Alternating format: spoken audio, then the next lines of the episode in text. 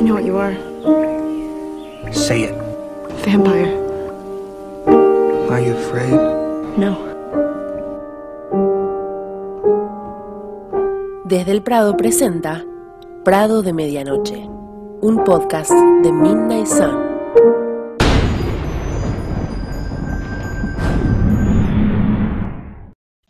Hola para todos y todas, ¿cómo andan? Bienvenidos a un nuevo episodio de Desde el Prado en su versión Prado de Medianoche. Eh, bienvenidas a mis compañeritas también, ¿cómo andan todas? Oli. ¿Qué onda? Buenas. Bueno, aquí andamos metiéndole pata al podcast. Vieron que en nuestro último episodio ya terminamos con el borrador, así que vamos avanzando. Habíamos dicho que a partir de este capítulo eh, íbamos medio a cambiar el formato, pero lo que no cambia es el ping-pong de noticias eh, que hacemos eh, al principio. Así que vamos a empezar con los comentarios en las redes y después ya nos metemos con las noticias semanales. Le paso la palabra a Jules. El último episodio tuvo varios comentarios, algunas repercusiones, cosas muy interesantes y de ello rescatamos un par de comentarios. La primera fue Isabela Collen que nos comentó en YouTube, chicas, ¿por qué no hacen sus propios premios nominando lo mejor de la saga Crepúsculo y haciendo una encuesta para las nominaciones? Me gusta esa asistencia de producción, atenti con las necesidades del podcast y tirando ideas. No digo que no, te la vayamos a robar. Así que atentis, van a estar en redes llegando noticias nuevas seguramente sobre esto. Probablemente hagamos una suerte de... Necesitamos una alfombra roja para el Prado, chicas. Vamos a tener que empezar a buscar presupuesto, algún evento, todo online, ¿no? Como que lo podemos hacer por Zoom. Le damos la cebolla dorada o claro, el colmillo de oro. Una estatuilla de Edward brillante, así todo con strass. Ay, qué lindo. Todo muy, con mucha clase. Un Edward de mármol para usar de pizza papeles. Para sostener los libros en la biblioteca. También. La siempre presente Arki Cepeda también nos dejó su comentario porque no podía faltar, ella siempre está, y puso: Mi respuesta a la consigna es Crepúsculo por canción original Bella Lullaby. Quiero que esa canción vuelva a su gloria después de todo el, su mal uso. Es una composición perfecta y es original de la saga. También las canciones que hizo Rob para la película reflejan mucho la saga de una manera hermosa y bien puesta. Estoy totalmente de acuerdo con Arky. Hay que reivindicar a la, a la Bella Lullaby y por supuesto mantener a flote las canciones que hizo Rob que son hermosas, perfectas, divinas. Sí, absolutamente. Por otro lado, también comentó sobre qué pensó cuando terminó lo que ya conocíamos del borrador, que recordemos que el programa anterior, como bien dijo Ali, terminamos el bendito borrador. Fue como decirme a mí misma, esto es lo que estuviste esperando por tanto tiempo, con preguntas que responder y con el corazón anhelando poder conocer a mi personaje favorito y el amor de mi vida que sea neurótico o loco, pero sería perfecto conmigo porque estamos en la misma sintonía. El nivel de poesía que está manejando Arki, o sea, sí, Arki, totalmente de acuerdo. Hermoso momento para decir, Edward, finalmente tengo más para saber de vos. También saben que ¿Qué canción me gustaría que se nominara It Will Rain de Bruno Mars? Creo que no le dimos la suficiente importancia. Y es un tema tan lindo, es verdad, no, no tuvo tanta repercusión. Hay gente que se olvida que Bruno Mars, de hecho, está en el soundtrack de la saga, pero sí, es verdad, es un, es un gran tema. Seguimos ahora con las eh, noticias de la saga. Como saben, fue el cumpleaños de Jacob y la cuenta de Stephanie Ficklefish Flynn subió un saludo de cumpleaños para para Jacob con una imagen de Taylor que decía feliz cumpleaños al mejor amigo, experto en sarcasmo y hombre lobo que conocemos. Y yo, qué buen mejor amigo. Sí, todos lo amamos.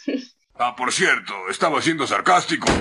Y de las cuentas de la película no subieron nada en referencia de cumpleaños, pero compartieron un video extraño como tipo meme que decía Vela, las chicas pesadas te advirtieron y la escena del sexo vampírico el embarazo y la muerte de Bella. Lo pueden encontrar todavía en, en sus páginas. Es creo que la publicación de no tienes, creo que dice no tiene sexo con vampiros y está la escena de la, de la luna de miel y ya eh, después pasan a Kristen embarazada y dice, o tú quedarás embarazada. Y es como, ¿ah? y luego ponen a Bella muerta y morirás. Es un video bastante extraño fue muy bizarro. O sea, me llamó muchísimo la atención el que lo hayan puesto y después me quedé pensando el por qué, como que no encontré como muchos... no me- primero no me causó ningún tipo de gracia y segundo fue, no sé, rarísimo, no sé qué están intentando hacer ahí. Sí, sí. Se les fue el tema eso de que dijeron que actúan como si fueran fans, es cuando se te ocurre algo random y lo tuiteás, pero la cuenta oficial de la saga fílmica es como medio cringe que publique. Una cosa es que compartan algo que hizo, ponele que lo haya hecho una fan y le dan un RT, vos decís, ah, bueno, qué buena onda la cuenta de la saga, pero que ellos editen, porque encima está todo editado con la letra, Sí. con la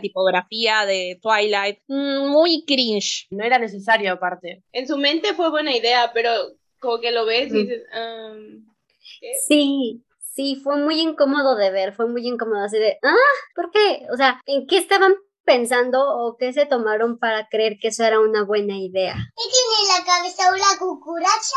Bueno, y después compartieron la escena donde Bella eh, se entera de la imprimación de Jacob y en una cita de un tweet, o sea, un tweet que pusieron que decía, pone esto con el mejor video o el video para la mejor actuación que tú hayas visto por siempre o la mejor actuación que hayas visto y es esta escena donde Bella se entera de la imprimación de Jacob. Em, no sé, y nuevamente, tal vez por su cumpleaños lo hicieron, pero no tiene igual mucho ah, sentido.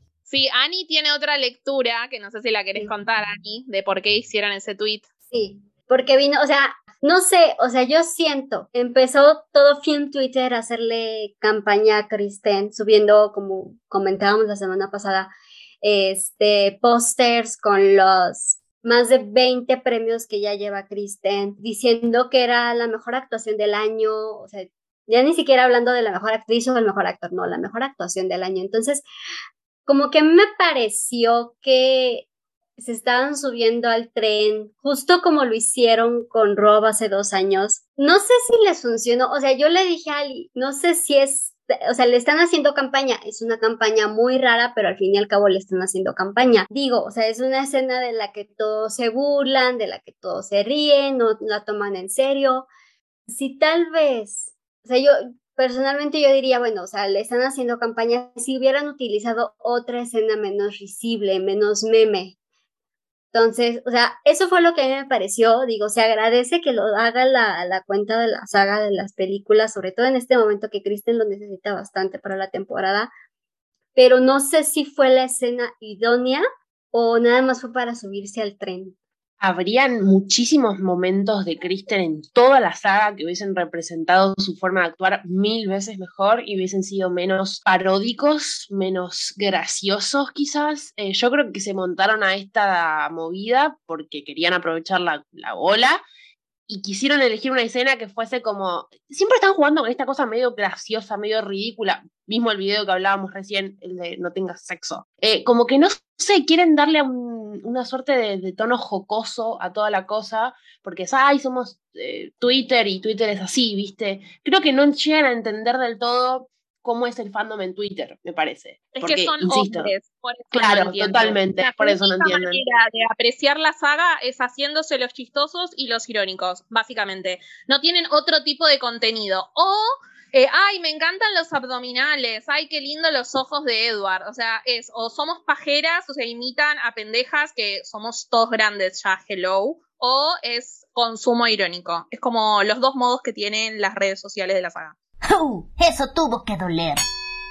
Estoy de acuerdo, no lo podría haber dicho mejor. No estamos reclamándole a la cuenta de Twitter que le tire flores a Kristen constantemente. Estamos reclamando que manejen la cuenta con sinceridad, o sea, que eh, estén al tanto de las cosas importantes. No hacen ningún tipo de comentario cuando los actores hacen comentarios de la saga. Cuando Ashley habla de la saga, cuando Kellan habla de la saga, no lo replican. Algo que tranquilamente podrían hacer son los actores que participaron de la saga y vos sos la cuenta oficial de las películas.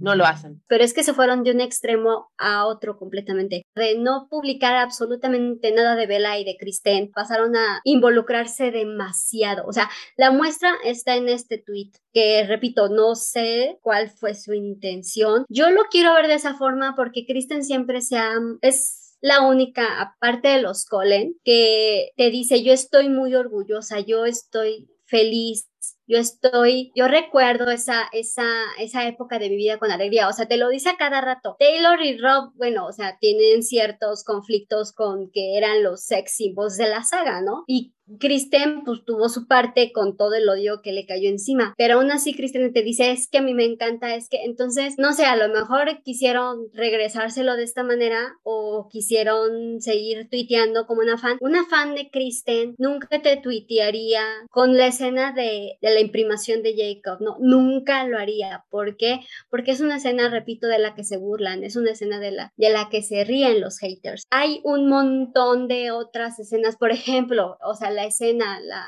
este, que comparten Rob y Kristen en Amanecer parte 1, cuando están discutiendo sobre qué hacer con el bebé. esa escena es tan fuerte y es una escena en la que los dos se lucen, no solo ella, no solo él. O sea, tienes ahí una unión bastante fuerte entre Robert y Kristen. O sea, llorando cuando cree que Bella está muerta? ¡Oh, eso! sí, ese- totalmente. Total, la, O sea, la la discusión es terrible.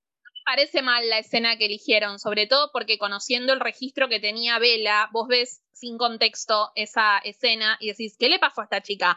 Saca una furia, una potencia y un poder que vos decís, esta es la misma chica que interpretaba a la que se mordía los labios y demás, es como que no actúa mal en esa escena, ni me parece graciosa, ni cringe, tipo, o la push babies, la push que obvio todos nos cagamos de risa porque es una boludez ese tipo de diálogos de la saga.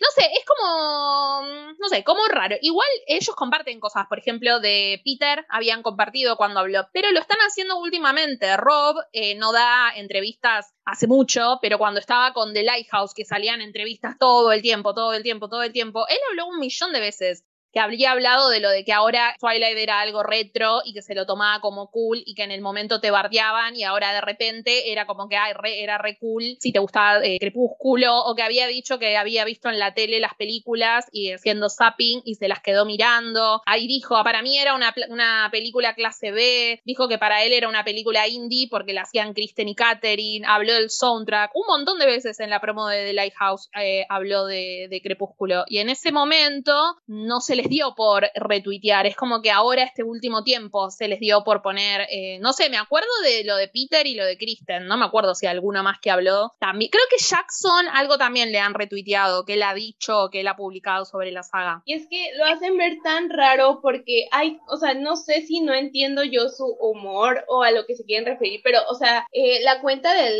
Linksgate le contestó y le puso como, ella todavía me da escalofríos y ellos le contestaron así como, es que ella está en lo adecuado, las chicas hermosas le gritan a los chicos tontos. Y es como, o sea, ya no entiendo si de verdad lo hacen para apoyarla o es una parodia que están tratando de hacer solo para subirse al barco de que miren cómo la apoyamos, pero realmente, o sea, solo se están burlando. Encima, ¿vieron la película? Porque Jacob, la verdad, pobre, no es que se enamoró por tonto o no sé qué, o sea, se, la imprimación es algo que no tiene que ver con él, o sea, es una especie de castigo barra bendición que tiene en sus genes, o sea, no es que hizo algo de tonto y por eso Kristen se enojó, bueno, Bella se enojó con él. Eh, ¿Viste cuando decís, ¿viste las películas al menos? Porque a veces es como que opinaran de los memes o de frases virales o de escenas que se hacen virales. Y vos decís, ¿pero viste la película? O sea, no les pido que lean el libro, ¿eh? Tampoco soy tan, tan pedigüeña. Pero como que no, no, no sé. Bueno, raros, raros los runners barra community managers de la saga. Ya lo hemos hablado mucho este tema. O sea, para finalizar, es como, viste tus propias películas, o sea, no otras películas, tus propias películas. Sí, esto ya está así como de nada más para callar bocas, tipo de ya, ya está, listo, ya, cállense. O sea, si no lo van a hacer de corazón, mejor no lo hagan. Ay, qué hermosa enseñanza. Y es verdad. Bueno, continuando en este día, vamos con las noticias de Robert Pattinson. Esta semana, eh, Robert Pattinson, Batman, digámosle ahora, más conocido por el público, por los plebeyos como Batman, eh, hubo muchas nuevas entrevistas que salieron esta semanita hablando de Batman. Les nombro algunas, por ejemplo, la del Daily Record, que hablaba más que nada sobre la ciudad en donde se filmaron las escenas de Gotham. Eh, después hay una en Screen Run, que también hablaba un poco sobre mm, el tema de eh, que necesitaba conocer la mayor cantidad posible de la historia del personaje para ver lo que realmente no se había hecho. O sea, como que buscaron eso para poder explorar otras cosas de Batman. Ya vieron que hay 800.500 versiones de Batman. Entonces, para encontrarle ese, dice que la gente ve a Batman como un personaje heroico, pero en nuestra historia realmente cuestiona cuál es la naturaleza del héroe y le da muchos ángulos diferentes. También salió otra entrevista con Yahoo eh, Japón, que en Japón era el día del superhéroe, una cosa así, y subieron esta entrevista con eh, Rob. Lo que está acá, vaya uno a saber, porque obviamente yo no sé japonés, así que confiaremos en alguna cuenta que lo tradujo eh, en inglés o, en, o al español, no me acuerdo. pero bueno, más o menos dijo que en esta película Batman no sabe realmente quién es él como Bruce y es como si esa parte de él faltara, porque todas las noches él está trabajando eh, como Batman. Yo mi lectura es que él, para no afrontar el trauma, medio como que se esconde en Batman, como que pasa mucho tiempo siendo Batman y poco tiempo siendo Bruce, como para no afrontar el karma. Igual está medio grandecito para todavía estar traumado por lo de la infancia, o sea, no podía pagar un psiquiatra antes. No, como que los personajes de Robert Pattinson viven en un mundo donde los psiquiatras no existen aparentemente. Eh, después dijo que ni siquiera sabe qué es Batman eh, pero quiere ser Batman todo el tiempo, que es algo como instintivo, como algo eh, adictivo. Después habla de que hay mucha tragedia asociada a la historia de Bruce Wayne, pero que en esta es un personaje trágico en muchos sentidos y tiene que encontrarse a sí mismo de una manera real. O sea, como que, ¿quién corno es Bruce Wayne? Como que si no, para mí no va a poder arrancar a ser Batman. Y también salieron otras entrevistas eh, con Premier Magazine en Francia y con Movie Maker, que no sé de qué países, pero bueno, también hay varias declaraciones de acá, no les voy a aburrir leyéndole todo lo que hay. Básicamente hay uno que eh, es más que nada lo mismo, pero me causó gracia en uno que le preguntaban por las declaraciones. Esto siempre, Rob, es la mitad de las entrevistas son dando información nueva y la otra mitad siempre son aclarando cosas que dijo en las entrevistas pasadas. Eh, tiene esto de coincidencia con Kristen. No sé por qué será que la prensa le encantan los títulos sensacionalistas, pero él había dicho en una entrevista lo de que no iba a entrenar, lo cual todos los que lo seguimos veíamos que salía a correr todos los días, o sea que era mentira que no estaba entrenando. Pero ya dijeron, lo quieren despedir a Robert Pattinson porque no entrena y bueno, y todas esas cosas clickbait que ya sabemos. Y él dijo que lo de decirlo del ejercicio es lo mismo que dijo en la época de Twilight, que dijo que eh, no se lavaba el pelo y que hace 15 años que vienen diciendo que es un sucio que no se lava el pelo.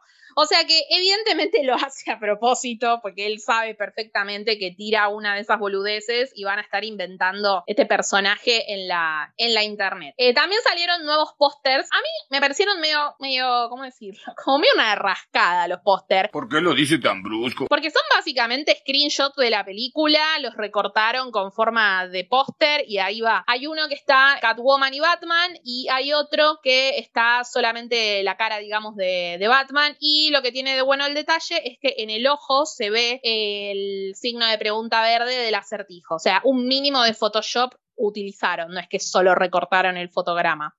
Después eh, hubo un screening que se decía que era de prensa esta semana, pero aparentemente fue para invitados especiales de Warner y del director Matt Reeves. Eh, hubo ahí un tweet de, em, creo que es el que hace la fotografía, el sonido, la música, ya ni me acuerdo. Uno de por ahí y subió, así que por eso se sospecha que en realidad los que vieron la película son gente que estuvo involucrada en, la película. Eh, después salió en IMDB, dijeron que la película tenía eh, un tiempo de duración de 2 horas y 55 minutos y después, eh, más recientemente, salió en la página de IMAX que la película dura 176 minutos, lo cual es más o menos la misma duración que tiene la película informada. Puede ser que ese eh, tiempo extra que figure acá sea por eh, los títulos de IMAX que suelen tener más créditos. Eh, bueno, merch obviamente sale todo el tiempo. Hay uno que es de Batman Q Pocket. Búsquenlo. Es un muñequito con cara como de frutillita, pero es Batman. Es muy lindo y muy tierno. Bueno, hay más, más, más Batimóvil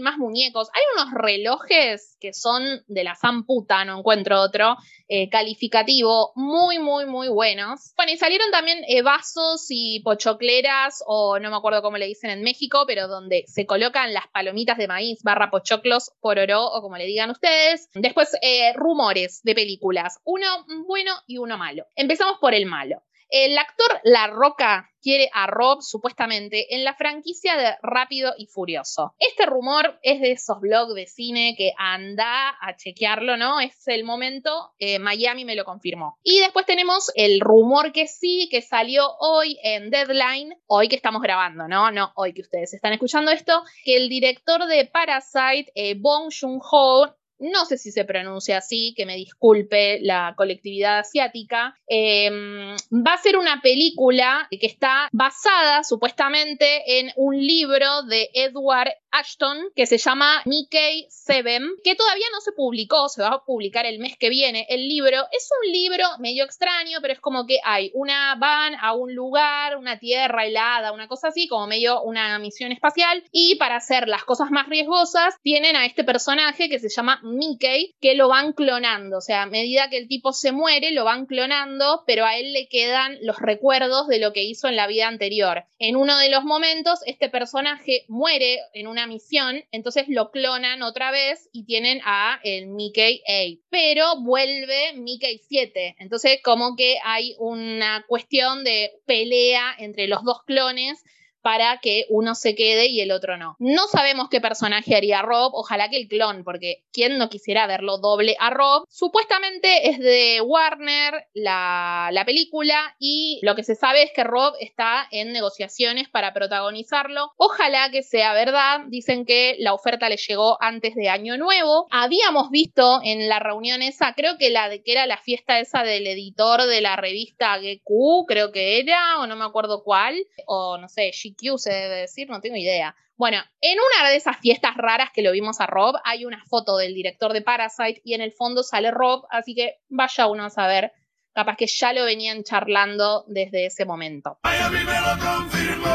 Listo, ahí llegamos con las, con las noticias de Rob. Y ahora pasando a las noticias de Kristen, tenemos dos nominaciones, una al International Cinephile Society Award y la otra a Online Film Critics Society Awards. Premios ganados, llevamos cuatro, las críticas de Denver, Seattle, North Dakota y Hawaii. Ah, Kristen estuvo en dos screenings de Spencer en Los Ángeles. También salieron fotos de paparazzi uno de esos días con Ruth, Ashley y CJ en Santa Mónica. Los Critics Choice Awards se pasaron para el 13 de marzo, el mismo día de la entrega de los premios BAFTA, que son los Oscar ingleses. Vamos a ver cómo nos va. Hay nuevos Steels Spencer, uh, Ridley Scott, que fue el director de dos películas de la temporada The Last Duel y House of Gucci, producirá el debut Kristen como guionista y directora llamado A Chronology of Waters. Si han estado en Twitter saben de qué estamos hablando. Kristen también va a estar en Live with Kelly and Ryan el 24 de enero, o sea, la próxima semana. Salió también el video completo del Roundtable de Los Angeles Times, que estuvo con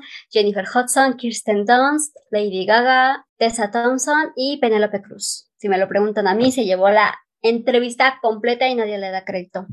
A Nicolas Cage que protagoniza la película Pig, habló sobre Kristen y dijo, me gusta mucho lo que hizo Kristen Stewart en Spencer, me gustó su actuación, lo que hizo, pensé, fue un motivo para mí. También salió este, The Hero Winter Annual, que incluye la entrevista, una entrevista bilateral que hicieron Nicholas Holt y Kristen, no sé si, o sea, Nicholas Holt estuvo con Kristen Nichols hace como unos seis años, más o menos, siete años. También se publicó Making of the Spencer, que está muy bueno, con entrevistas a Kristen, Pablo Jaffarting, el diseñador de producción, uno de los productores, y nada más. También en una entrevista para Time Out Kristen recomendó el film Barb and Star Go to Vista del Mar y Jamie Dornan, quien protagoniza la, la, película, cuando supo esto, él dijo, ¿es eso lo que dijo? ¿Sabes qué? La vi hace unas semanas y no me lo mencionó en absoluto. Eso es molesto, voy a confrontarla.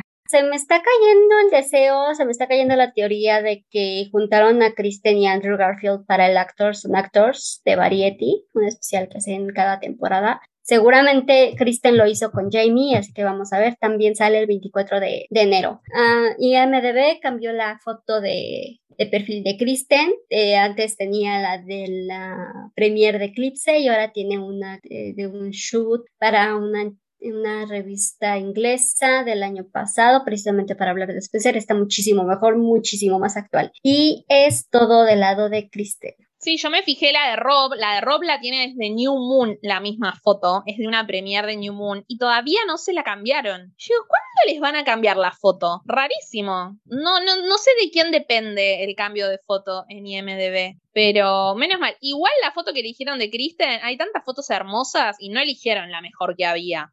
Eh, había mil fotos mejores para poner, pero bueno, por lo menos está actualizada, es una persona de 31 años. Tenía una foto de cuando tenía 20, o sea, no, no iba. Pues como IMDB es un es el sitio donde todos recurren, o sea, no solo fans, yo creo que también productores y así, para obtener algún tipo de información de su agencia y todo el rollo. Entonces yo creo que sí se metió ahí la agencia y le, dijo, oigan, ya es momento de que le cambien la foto, porque a lo mejor, quién sabe, a lo mejor es por la temporada. Como que dijeron, no, ya no la podemos seguir teniendo de 20 años, porque sería cuestión de, de ver si lo han hecho con, con otros contendientes. Bueno, y esto fue todo por las noticias de esta semana. Así que bueno, vamos a arrancar con eh, el capítulo de Sol de Medianoche. A ver qué nos depara.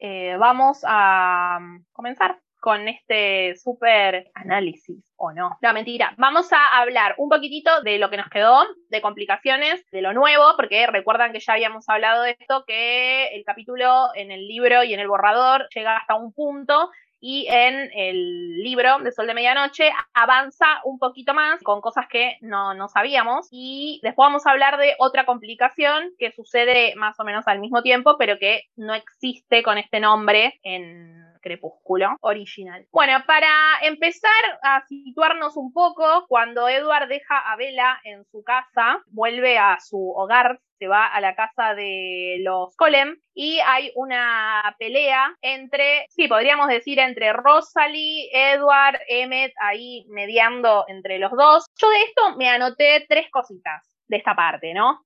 Uno, el tema de eh, la electricidad, ¿no? Cuando Edward la deja Vela, que lo de la electricidad incluso la sentía fuera del coche. A mí el año pasado yo había quedado medio intrigada, medio traumada con la electricidad, quería saber todo de la electricidad. No es solamente cuando se rozan o cuando están muy cerca este efecto imán que les hace la electricidad, sino que también es atravesando el auto, ponele a la distancia. Y bueno, que después como Vela no se movía para despedirse, él dijo, bueno, listo, eh, nos vamos y se va súper rápido con el auto. Después, ya cuando están en la casa peleándose con Rosalie, el tema de que Edward entendía a Rosalie. o sea, Sol de Medianoche nos trajo muchísima info para entender a Rosalie. Es una de las cosas súper destacables que ya la vinimos diciendo varias veces. Porque Edward la entiende a Rosalie y también se compara mucho con ella eh, en los gustos, en la forma de ser, en el tema de cómo aceptan esa mortalidad, inmortalidad que tienen. Y después el tema de que el hecho de que el odio de Rosalie ya no era por celos vanidosos de, ay,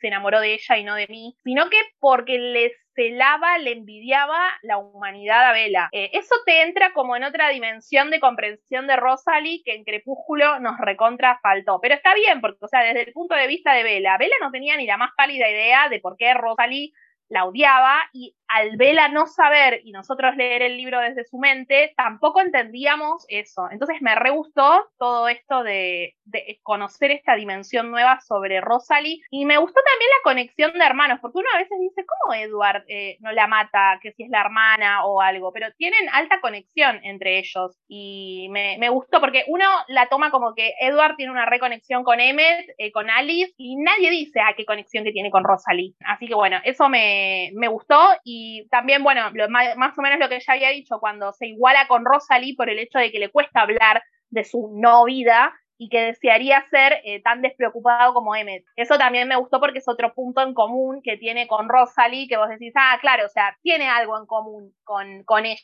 o capaz lo que le hace ser tan unido con Emmet es que Emmet lo recomplementa porque es todo lo contrario a lo que es Edward. Con Alice es por el tema de que son freaks, con Rosalie lo que estoy diciendo, así que bueno, esos son los puntos que me, que me marqué, que me coparon. Sí, exacto. También se ve mucho eh, después de que llega Carlyle y Rosalie, por ejemplo, le, le empieza a reclamar y le comenta que si Alice ya le mencionó que ella está planeando el quemar su coche y él le dice como pues hazlo, es como la primera que se da cuenta que Edward realmente está cambiando a raíz de que se enamoró de Bella. Y como tú dices, muchos pensamos que su principal relación de hermanos es con Alice o con Emmett, pero realmente Rose tiene una conexión un poco más profunda en cuanto a que es la que se da cuenta del cambio de personalidad que tiene él, de cómo eh, actúa diferente a raíz de que la conoce y obviamente analiza los pros y los contras, principalmente los contras de esta relación. O sea, ella nota el cambio en su hermano. No es como que no tengan una conexión o que ellos no tengan una relación o que se valgan. Simple y sencillamente preocupada por otras cuestiones que tal vez Alice por su misma visión no tiene y ahorita que estamos ya viendo un poco más de lo de Edward y eso que apenas vemos en el inicio, vamos entendiendo más del comportamiento de Rosalie y que no es que se odien, la relación está. Sí, es, es como lo que ya veníamos comentando en episodios anteriores. nos está diciendo Rosalie no es tan mala como, como, nos como nos hiciste creer en los cuatro libros anteriores, ¿no? Fuimos timados. Precisamente porque no teníamos esta amplitud de visiones, porque no teníamos esta amplitud en su personalidad. Stephanie te da y te quita. Eres cruel, pero justo. O sea, te da más profundidad a sus personajes secundarios y te quita el canon que tú ya pensabas que era Edward. Pero sí se agradece porque pobre Rosalí le hemos, o sea, le hemos tirado piedras todos estos años. No, no, no, no, no, no, no, no, no, no, no. Bueno, sí, merecidamente o no, pues eso es lo que nos estaba diciendo la saga, eso es lo que nos estaba diciendo el canon. Y ahorita pues Stephanie ya lo está cambiando, ya lo está arreglando. Repito que nos echó a perder un par de cositas. Ya ahorita en el, a partir del capítulo 13 ya no vamos a saber qué más nos echó a perder. Pero pues sí, o sea, es un gris con, con Stephanie. No sabes si te, es decir, le está haciendo de buena gana o es, o es su editorial la que anda cambiando cosas? Eh, bueno, después de, de, que están hablando, llega Carla y aquí es donde pues Edward le comenta que realmente tampoco es como que él reveló toda la verdad. Simple y sencillamente ella también era amiga de Jacob, Jacob le comentó y como ellos suponían, o sea, nadie de la tribu de los jóvenes iba a tomar en serio realmente el mito de los vampiros de los Coden, pero justamente nuestra vela sí lo sabía, Jacob se lo contó, tienen igual una discusión, eh, como ya comenté, Rosalie le toma un poco más el odio a Edward en esta parte de por qué le tuvo que contar y es donde ella le comenta que él cambió. Y viene después una parte en la que Carlyle de alguna manera tiene que ir a hablar con Jasper para calmarlo un poco también por esta situación, porque Jasper igual está preocupado por Alice. Y esta parte me gusta mucho porque es como Alice diciéndoles, Jasper te está esperando, Carlyle sacado de onda a pesar de que sabe sus poderes, pero comunicándole a Edward que las cosas van a estar bien, que todo se va a solucionar y que que pues de alguna manera no se tiene que preocupar tanto por esta discusión y me gusta mucho la última parte donde Edward reconoce que Bella lo ha cambiado más de, de lo que él creía que era posible, pero que a pesar de que lo ha cambiado no deja de ser el mismo. Y eso es como una cosa que a él le gusta. Y digo, ay, qué bonito. Sí, coincide. A mí también me gustó mucho el tema de Jasper, que al escuchar sobre el tema de que los scouts sabían, de como que, bueno, se quería ir, como que enseguida empezó a hacer planes, dijo, bueno, si los de la tribu saben, me llevo a Alice de acá. Eh, me gustó eso, porque él siempre tiene como, no sé, como que le tendrían que poner Houdini, como que él siempre se quiere escapar con Alice a, algún lado y es re onda la actitud de eh, amanecer, Dice que uno decía, ¿cómo a nadie le, pareció raro que los abandonen y se vayan? Evidentemente a Edward, al leerle los pensamientos, sabía que ante cualquier peligro era normal que Jasper se quiera escapar. Y también el tema de que lo entendía, yo, viste cuando uno dice, qué garca este Jasper, que al, primer problema se quiere ir. Pero Edward es re buena, es más buena persona que todos nosotros, porque lo recomprendía y decía, no, lo entiendo. O sea, él tiene miedo de que lastimen a la persona que ama y yo ahora lo puedo eh, entender, ¿no? Esas son las cosas que más me gustaron de esta parte. Igual raro porque dices, Jasper era soldado. ¿Cómo es que su primer pensamiento es huir? por, por lo de soldado que huye sirve para otra guerra. Bueno, usen la imaginación, por favor. Bueno, y alguna, o sea, Jules, vos no dijiste nada de esto, ¿tenés algo para comentar? Porque no sé si era que no te funcionaba el mic o no tenías nada para comentar. No, no, estaba escuchando muy atentamente lo que iban diciendo, pero no tenía Estabas nada. Estabas dando RT en silencio. Silencio, exactamente, asintiendo con la cabeza. Eh, Ani, ya terminamos con el capítulo. Podemos decir oficialmente que terminamos con complicaciones, pero no se alegren porque seguimos con otra complicación. Pero terminamos complicaciones. O sea, acá es como un. Hay que tirar fuegos artificiales cada vez que terminamos un capítulo, porque este año estamos súper desbandadas. Así que acá inserte sonido de aplausos y de ¡Yeah!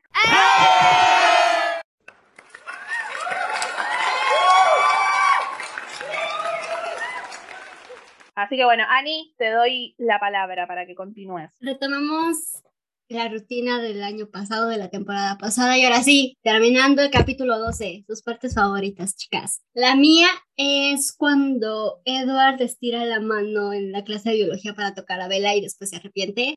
Me encanta esa parte. A mí me encanta Edward espiando la mente de los, de, bueno, de Mike y los demás cuando están jugando en educación física y muerto de risa por la torpeza de Bella. Yo me marqué eh, como favorito acá un momento, que lo hablamos, eh, de hecho, en el momento en que lo leímos, que Edward caía en la cuenta de que realmente Bella tenía intención de estar con él, de estar cerca de él, de, y como que se pone nervioso quizás, pero como que al mismo tiempo le gusta y no lo quiere aceptar, pero sí lo quiere aceptar. Ese fue un momento como clave, me parece, y es la primera vez que, que asume que Vela tiene interés en él, entonces ese fue mi momento favorito. Bueno, y mi momento favorito del capítulo es la electricidad, porque ya había hablado otras veces que me gustaba esa parte, pero esto que nombré hace un ratito de descubrir que no es solamente el roce de las manos, del cuerpo, de los codos, de los brazos o antebrazos, sino que traspasaba esa electricidad.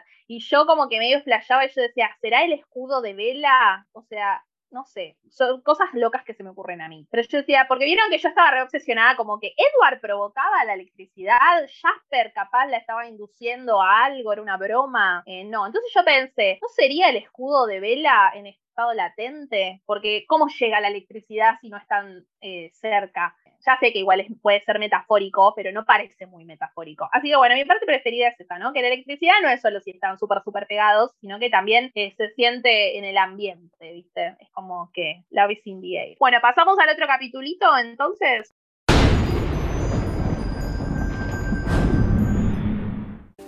Capítulo 13. Otra complicación. En los sueños de Vela no había paz, ni había paz en mí mientras la veía temblar inquieta y escuchaba cómo susurraba mi nombre una y otra vez.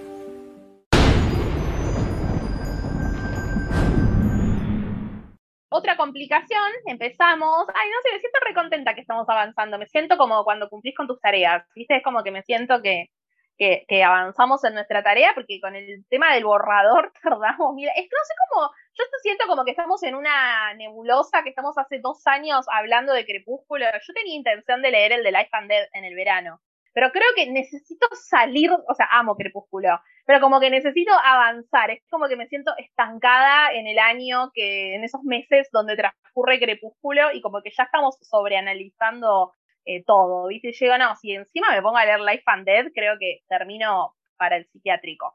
Eh, así que bueno, Life and Dead, perdón, yo te requería leer, pero vas a pasar adentro de un par de años. Cuando tengamos que grabar un podcast de Life and Dead, ahí yo supongo que lo voy a terminar leyendo. Bueno, empezamos con el, el desarrollo del, del capitulito. ¡Ya cómete la maldita naranja! Jules, ¿querés comenzar? Correcto, sí. Empieza muy simplemente con Edward estando en la habitación de Vela, cuestionándose todo absolutamente, cuestionándose qué siente por ella, qué no siente por ella. Vela tiene un sueño raro esa noche, está como agitada, está como mm, restless es la palabra en inglés, pero no me sale en español, como que no puede descansar bien. Me acuerdo que ni bien leí esto, me fui corriendo a Crepúsculo a chequear qué estaba soñando Vela en ese momento y no dice exactamente qué estaba soñando, pero sí dice que estaba inquieta. En realidad no me marqué mucho, me marqué lo que me gustó, que fue el momento en que Vela susurra el nombre de Edward y él se siente como apelado. Después Edward se da cuenta que está medio dormida, medio despierta, entonces medio como que se preocupa que lo vaya a ver, se sienta en el rincón oscuro de la habitación donde ya estuvo sentado antes y no, se, no, no hay forma de que lo vea.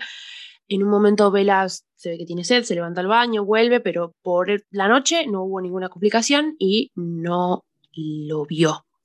No sé si ustedes habrán visto algo, les habrá gustado, marcado algo de esta partecita del episodio. Sí, me alegra que dijiste lo de que fuiste a buscar Crepúsculo, porque yo cuando lo estaba leyendo dije, ¿qué dices? ¿Cómo es, eh, niña, ojos de botón? Tengo que ir a leer Crepúsculo porque de verdad necesitaba leer qué estaba pasando en Crepúsculo. Aunque yo dije que no lo iba a hacer porque si no uno se pone muy obsesionado, pero lamento decirles que los traicioné, Crepusculitos anónimos, y fui y lo hice. Y sí, fui a corroborar lo mismo. En realidad todo, quería ver qué estaba pasando, qué había pasado antes, qué pasaba después, tenía que comprobarlo. Eh, yo las cosas que me marqué es el tema de que Edward dice que ya no siente culpa de estar ahí porque lo hace para acostumbrarme al deseo. O sea, él dice que lo hace para acostumbrarse al deseo. Amo la evolución de que pasamos de ocho hojas explicándote que el meteorito, que el gas, que la araña, que no sé qué, ah, bueno, listo, lo hago para el deseo. Se acaban de caer mis libros de La Guía, Sol de Medianoche y en New Moon. No sé qué me quiere decir el fantasma de Edward, pero todo bien, amigo, te quiero. Eh, continuando. Después, bueno, otra vez de nuevo, re rompebolas con la electricidad. Y la perra seguía y seguía. Pero que Edward dice que a oscuras en la habitación, aunque Bella esté dormida, también sentía la electricidad. O sea, lo mismo, ¿no? En el aire estaba esa electricidad. Me encanta eso. Y por último, también me había notado eso parecido a lo que dijo Jules, ¿no? De Edward sentado en el piso de su habitación y que Bella medio que se despierta y no lo ve. Me hizo, o sea, yo dije, ay, me hubiera encantado ver esto. Me parece re tierno. Me lo imagino a Edward sentado ahí en el piso de la habitación de Bella a oscuras. Me parece mucho más tierno que la escena esa que vimos en la película, que está ahí como en las penumbras, tipo re creepy. Lo de que esté ahí sentado observándola en la oscuridad, me parece como re tierno. Arre que igual era, era re creepy igual. Agente, agente,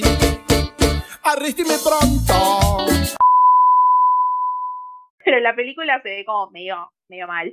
Eh, y me hizo acordar, no sé si se acuerdan, pero en la escena del piano, en Crepúsculo, hay una parte que Vela está sentada en el piso mientras Edward está tocando el piano. Y me imaginé lo mismo, pero al revés, digamos. Edward sentado de la misma manera que, que Vela, me gustó. Yo coincido totalmente con ustedes. Perfecto. Eh, bueno, después de eso, esa misma mañana, en casa de Vela, cuando está eh, ya Charlie despierto, podríamos, podríamos decir, yo me anoté dos cosas. El tema de que Charlie conoce también a Bella, que sabe que si pasara algo negativo no se lo diría. Amé esa parte, porque, o sea, Bella le dice que no pasa nada, como de que él estaba preocupado por lo de si no tenía amigos, si no iba a ir al baile, si le hacían bullying, qué sé yo, antes de saber qué pensaba. Y me re gustó eso de que la conozca tan bien que sepa que, aunque Bella lo niegue, si le pasara algo malo no se lo eh, no se le diría y que le va a pedir consejos a René. Lo que me encantó es esta parte de Edward escuchando los pensamientos de Charlie y Charlie preocupado en primera porque pues estaba preocupado que Bella iba a ir a Seattle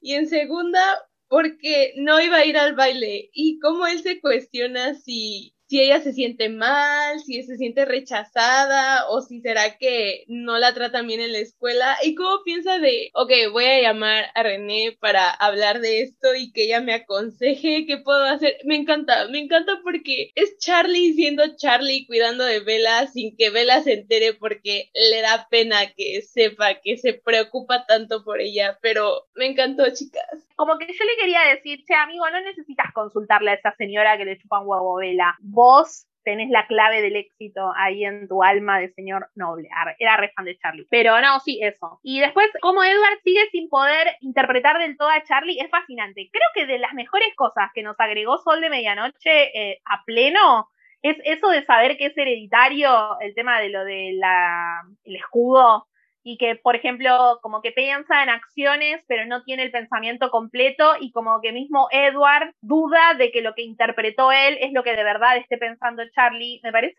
eh, muy, muy copado eso. Me llama mucho la atención y lo vimos en episodios anteriores cuando justamente lo que vos decías recién, Ali, cómo Edward trata de razonar a Charlie entendiendo a Vela y encuentra puntos en común y se fija porque si bien puede leer los pensamientos de Charlie no puede leerlos del todo. Me gusta que en un momento me parece que me estoy adelantando, temo estarme adelantando, pero creo que no.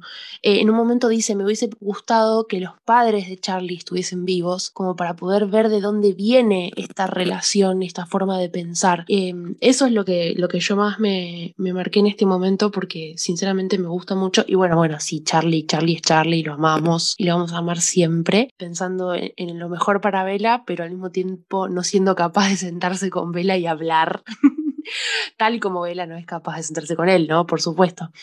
Eh, eso, eso me marqué yo. Sí, yo tengo que estar de acuerdo con Jules. Me encanta esa parte en la que quiere estar, quiere, quiere que los padres de Charlie estén vivos para saber uh, de dónde se remonta este bloqueo que tienen tanto Charlie como Bella en la mente. O sea, tenemos, o sea, hay una teoría, creo que hay una teoría sobre eso, como que los dos quieren esconder sus pensamientos o algo así, por eso no, o sea, Edward no los puede leer tan bien como a los demás. De a Bella de plano no la puede leer. Pero del lado de fan, estaría muy interesante saber eso también. O sea, si, si no es solo de Charlie y Bella, sino de los padres de Charlie o de los abuelos de Charlie, o, o sea, que sea una cosa hereditaria, que no lo creo, porque René Smith tiene, o sea, no, no tiene ese bloqueo, pero no sé, sí, sí, me, sí me gustaría saber eso. ¿Quieres continuar con la otra parte, Lu? Va, que va. Eh, posteriormente vemos que Edward espera que Charlie se vaya para poder acercarse con su coche, Bella lo ve y muy tímidamente, como pensando sí o no, entra a, su coche, se sube y lo saluda. Amo de esta parte que Edward aprecia o se da cuenta de el nuevo suéter que lleva y como él menciona que tal vez no es tan, no, no es tan ceñido como el que llevaba antes, pero sin embargo, pues sí se ajusta un poco a su cuerpo y extraña un poco el jersey espantoso que usó el día pasado porque es menos, es más seguro, porque es como Edward hormonal, me encanta pensando en Bella de esa manera.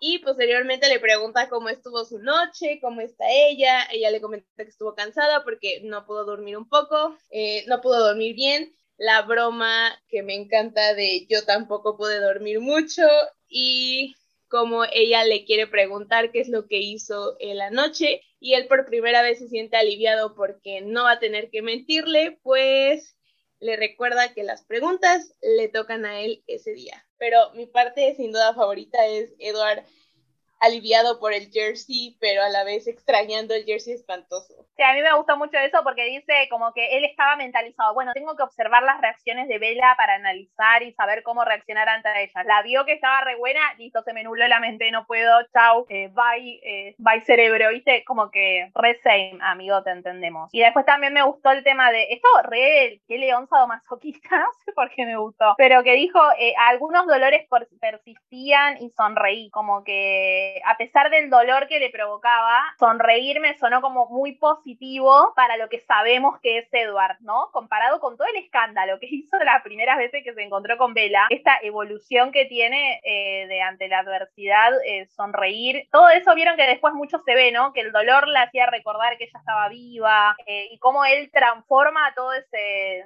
dolor que le provoca, digamos, me, me, gustó, me gustó. A mí me hizo gracia, no solamente el chiste de cómo estuvo tu noche, y yo casi no dormí, porque bueno, me encanta. Me encanta esos momentos en donde se van picanteando un poco. Pero me hizo gracia esto de que hace ¿Cuánto? Un día, dos días estabas maldiciendo que ese suéter le quedaba horrendo, que esto, que lo otro, que cómo puede ser, que no era amigable para su figura, y ahora decís, uh, ojalá se hubiese otro, puesto el otro suéter porque me la hacía más fácil. Sos un amigo. Decite, amigo. Sí, lo del suéter es un momentazo. O sea, como dice Jules, se estaba quejando hace dos días, hace un día del suéter horroroso. Y ahora dice, no, lo quiero de vuelta. Fantástico. Bueno, si nadie quiere decir más nada, eh, Ani, ¿quieres continuar? Va. Bueno, ya se están yendo a la escuela, se me están, se me están haciendo bolas las pelotas. ¿Qué dijo? Ya se están yendo a la escuela y Bella le pregunta a, a Edward que ¿Qué hizo anoche él? Obviamente Edward no le va a decir que se quedó toda la noche en su habitación, ¿verdad? Aún no, pero pues es, es, como la excusa que Edward aprovecha para decirle que no, que le toca hacer las preguntas a él. Y ella, pues bueno, ok, ellas me preguntas, no hay problema. Le, le pregunta sobre su color favorito, que es el café, dice, ah, que porque le recuerda mucho al calor de Arizona. Le pregunta el último CD que puso en su, en su reproductor, Linkin Park, spoiler alert, y le, le pregunta sobre sus películas favoritas, bueno, su película favorita y su olor favorito y su dulce favorito. Y son cositas así muy bonitas las que responde Bella. yo, yo caí más rendida ante Bella con estas respuestas. No sé ustedes qué opinan, chicas.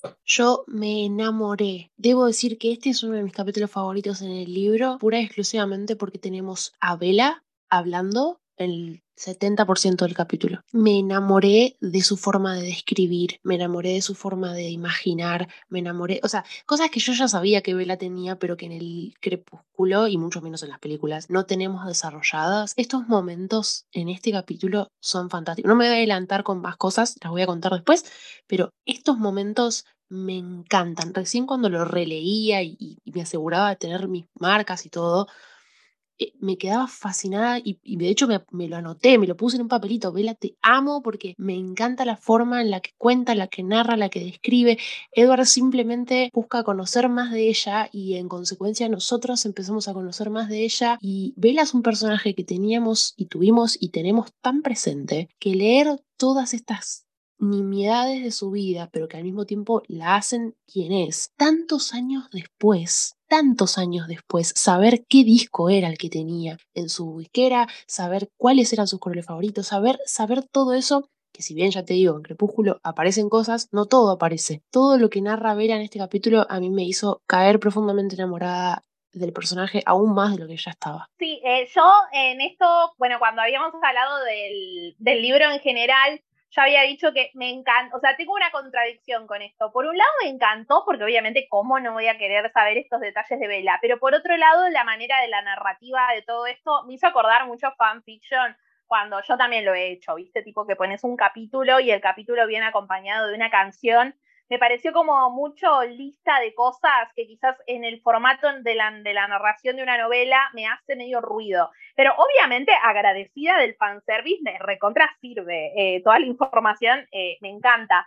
Em, en este tema, una de las primeras cosas que me marqué es que en Crepúsculo, cuando le pregunta lo del color, eh, Bella cree que Edward encuentra fascinante su teoría y dice que la mira a los ojos, ¿no? Y es porque en realidad Edward lo asocia al color de ojos de Bella, porque yo fui a buscar a ver, a ver, Bella se dio cuenta de la cara de Edward, viste, quería comprobar eso, me pasó lo mismo que lo que había dicho antes, entonces fui a Crepúsculo a, comprobar. Y bueno, después también, ¿no? Cuando nombran el disco de Linkin Park, bueno, de la canción favorita era With You y demás, eh, cuando le dice eh, por qué y ella no sabe el tema de responderle de, por qué era su canción favorita, como que ahora necesito el punto de vista de Bella para saber por qué, o sea, porque esta parte obviamente no está contada así en Crepúsculo, está contada como por arriba, eh, pero no está puesto así tal, tal, tal cual detallada la conversación como ahora. Y yo digo, pero esta Stephanie, uno dice, voy a leer que el sol de medianoche para obtener respuestas y al final terminamos obteniendo dudas y más dudas sobre la saga. Pero bueno, está bueno, ¿no? Porque la curiosidad es lo que, lo que nos mueve. Y no, bueno, hay bocha de data, o sea, tenemos las películas preferidas de Vela,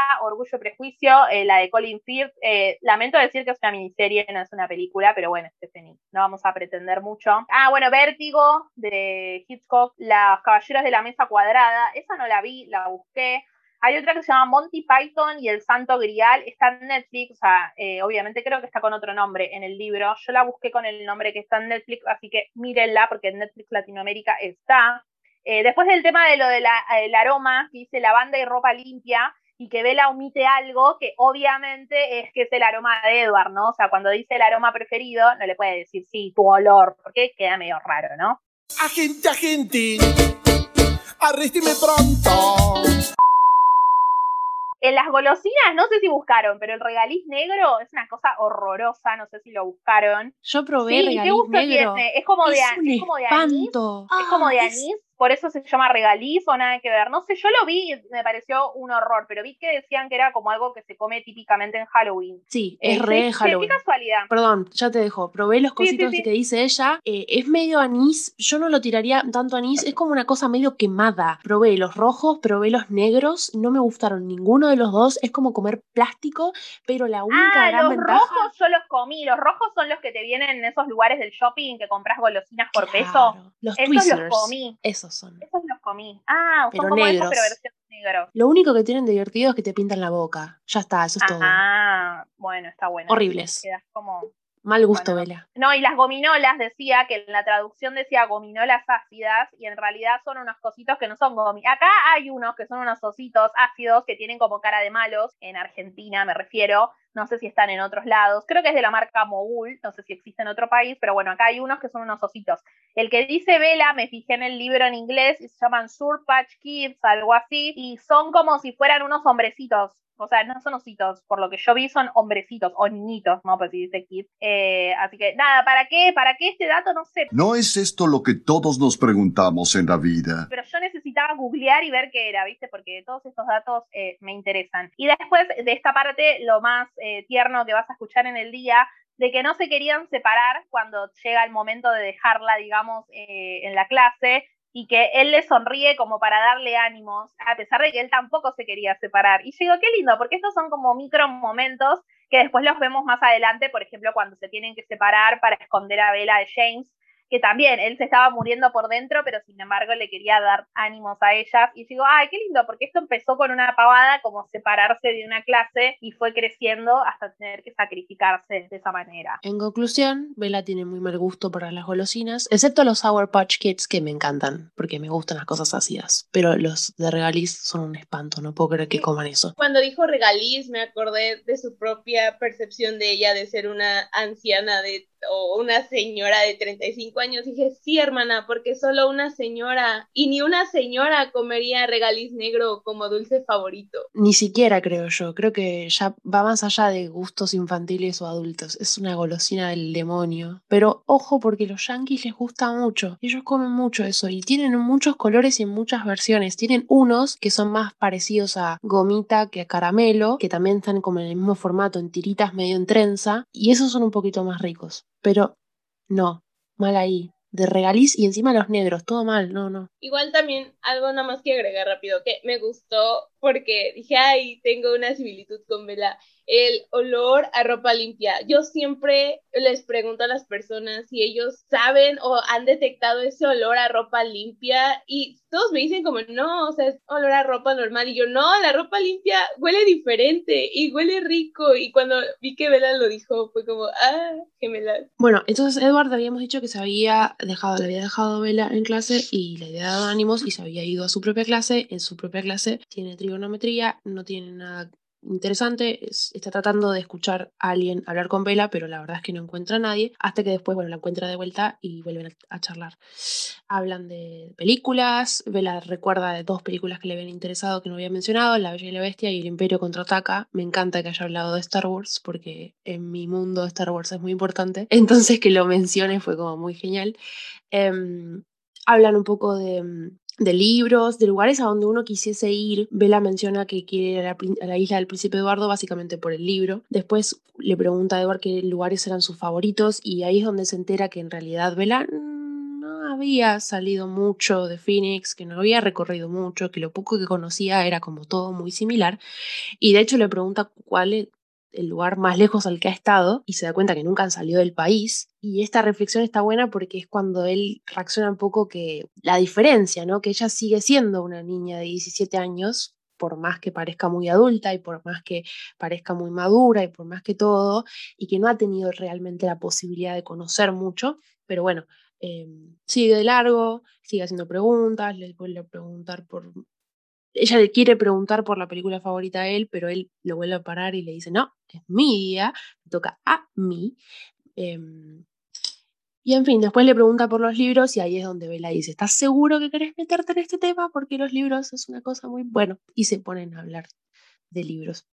Sí, bueno, acá tenemos otra vez eh, bastante data. A mí me gustó cuando dijo lo de que quería conocer Nueva York e Inglaterra por la lectura. Y dije, same, hermana. Porque lo mismo que, creo que lo mismo que nos pasa con Forks, pero hay un montón de literatura clásica es sobre Inglaterra y es como que es, uno necesita como conocer esos, esos lugares, por más de que obviamente puedes verlo por fotos, documentales, películas, pero sí, eso de, o sea, me la acompaño en el sentimiento como de leer sobre lugares o sobre cosas y querer conocerlo, ¿viste? Y también es muy frustrante cuando lees eh, tipo Harry Potter y por más de que puedes ir al parque, obviamente no vas a conocer el castillo de Hogwarts, pero me, me gusta eso. Por eso me encanta Forks, que todo el mundo de fantasía hermoso que se construyeron, cualquiera lo puede encontrar hasta en un bosque, o sea, así que vayas a Forks, puedes encontrar un bosque con musgo y niebla cerca de tu casa siempre, eh, o cerca, me refiero a no tan lejos como Forks, ¿no? Eh, pero eso tiene de bueno la saga, punto a favor de Stephanie, ¿no? Que todos podemos encontrar un bosquecito para sentirnos eh, cercanos. y también está todo el tema de la, en esta parte de los viajes, que cuenta que viajaban por, bueno, por cerca de ahí de picnics, que hacía los viajes con René, que una vez lo habíamos nombrado esto, que medio contradice el tema de lo de la película con lo de los viajes, medio como que no sabemos ahora si Stephanie se, medio que se copió la idea de la saga o capaz que era un dato que ella ya tenía y se los había y se los había tirado y yo digo esa mina siempre me cae mal lo del tema de que René visitaba los lugares encantados y le tiraba la culpa a Vela de espantar a los fantasmas. Yo digo, ¿qué señora más chota? No tengo otra definición, no la soporto. Eh, así que todo ese párrafo lo podría haber eliminado y no haberme robado tantas cosas del borrador esta señora. Bueno, después también me marqué lo que había dicho Jules, ¿no? De que Edward se siente culpable porque Vela tiene 17 y le faltaba tantas cosas eh, del mundo por, eh, por conocer, ¿no? Y después me anoté otra película de Vela, Gataca, que no la conozco, pero me copa esto porque después cuando tenga tiempo libre en el verano las voy a buscar las que, las que no conozco y los libros que no leí de los que recomienda Vela. Lástima que no puedo hacer los viajes, pero los libros y películas los voy a mirar. Es que esta parte y todo lo que viene, como dijeron en todo este capítulo, es hermosa por eso, porque vemos esta parte de Vela que no conocíamos, de una vela que por primera vez se abre a, a, hablar con una persona de sus gustos, de lugares que quiere visitar, películas. O sea, yo me hice una lista enorme de películas favoritas de Vela que tengo que ver lugares como tú dices, Ali, de Nueva York, o sea, Inglaterra, lugares que tú ves y dices, claro, quiero ir alguna vez. Es, es, es, es hermoso toda esta descripción y esta esta conversación que tiene con, con él, donde se, se, abre a contarle cosas que probablemente no le ha contado a nadie más y cómo las describe es, es muy lindo. Hay un momento en donde Edward claramente se da cuenta que Bella se está apresurando para levantar la comida y pagarla, para no dejar que él lo haga y me sentí terriblemente identificada porque soy una persona que no le gusta que la inviten, que no le gusta que le paguen y mucho menos como hizo la vez anterior que simplemente levantó la bandeja y dijo, vos vas a comer esto. Y me,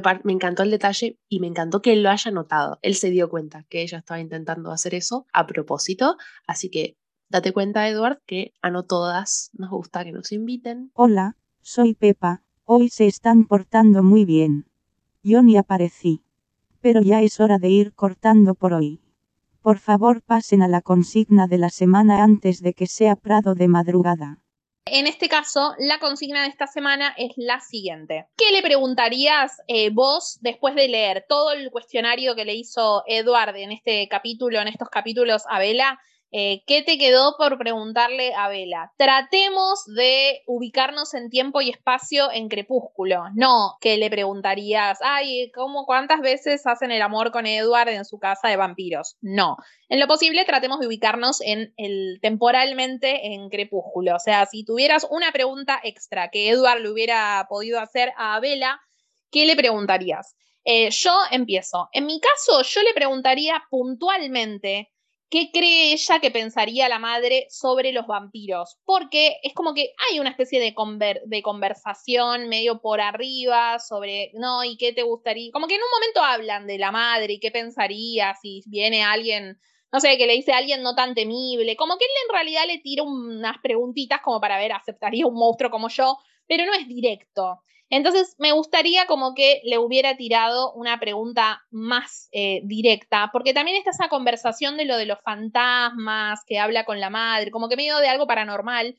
Entonces, no sé, me gustaría que sea más directo y le pregunte qué pensaría, porque me hace pensar en el hecho de que en Amanecer, porque Billy sabe que Bella es un vampiro o que sigue viva por una, cosa extraña, eh, y René no corta, ni pincha, ni nadie la recuerda. Perfecto, eh, estoy totalmente de acuerdo en no tenerla en cuenta, pero quizás me lleve un poco a entender este tema. Chicas, ¿alguna?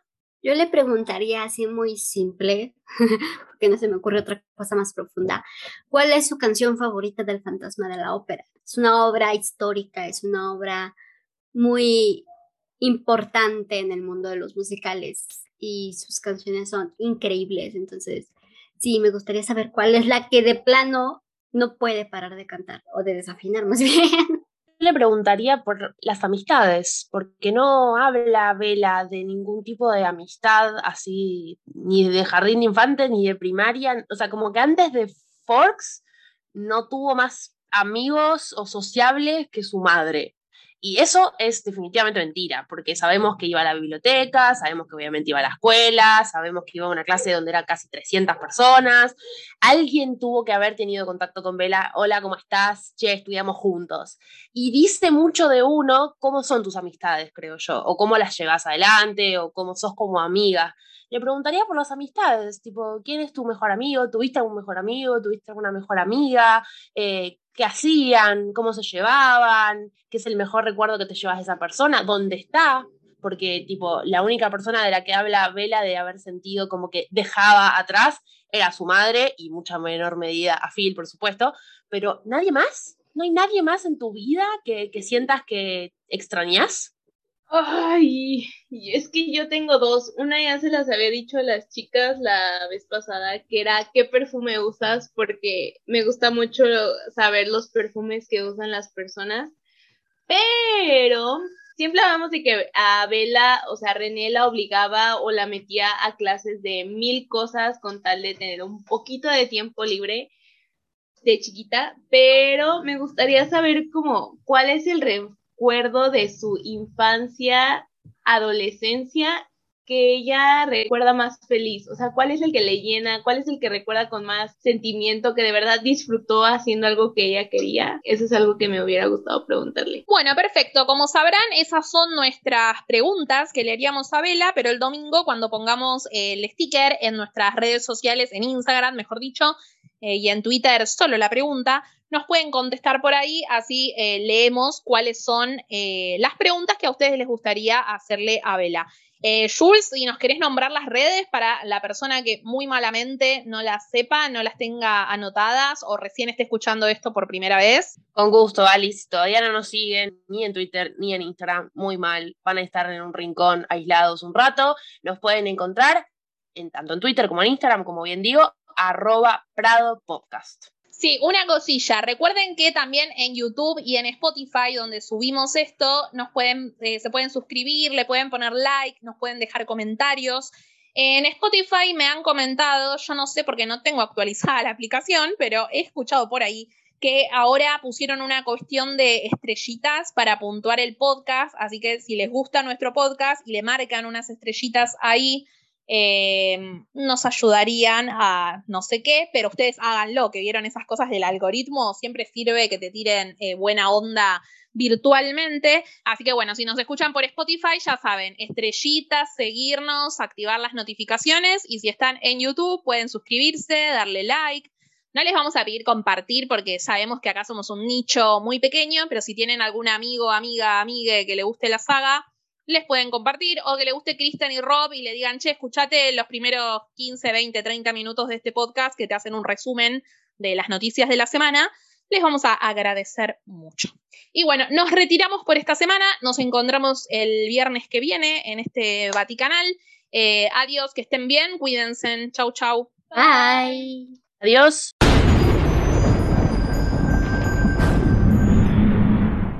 seguimos con complicaciones, terminando la parte de complicaciones del borrador, así que seguimos con eso. Aclaración, esto porque va en el capítulo de este viernes, nosotras hablamos de lo otro.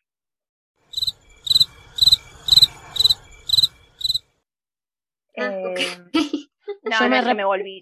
Yo dije, no, ya nos extendimos todo el Porque, no, no, porque esto que estoy grabando con las noticias lo voy a poner en el capítulo que sale este viernes.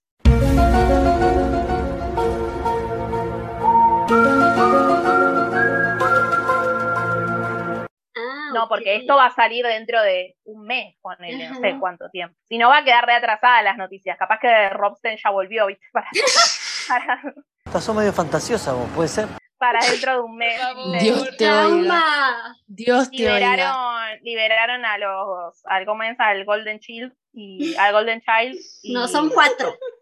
Por favor. Ah, los cuatro, perdón, perdón, la, me perdí, me perdí. por en- favor. Me perdí los otros embarazos.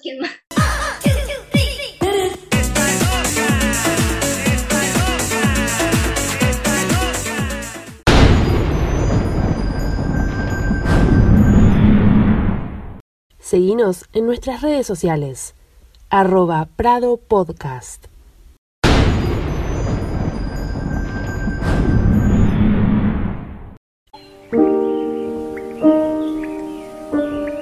What if I'm not the hero? What if I'm the bad guy?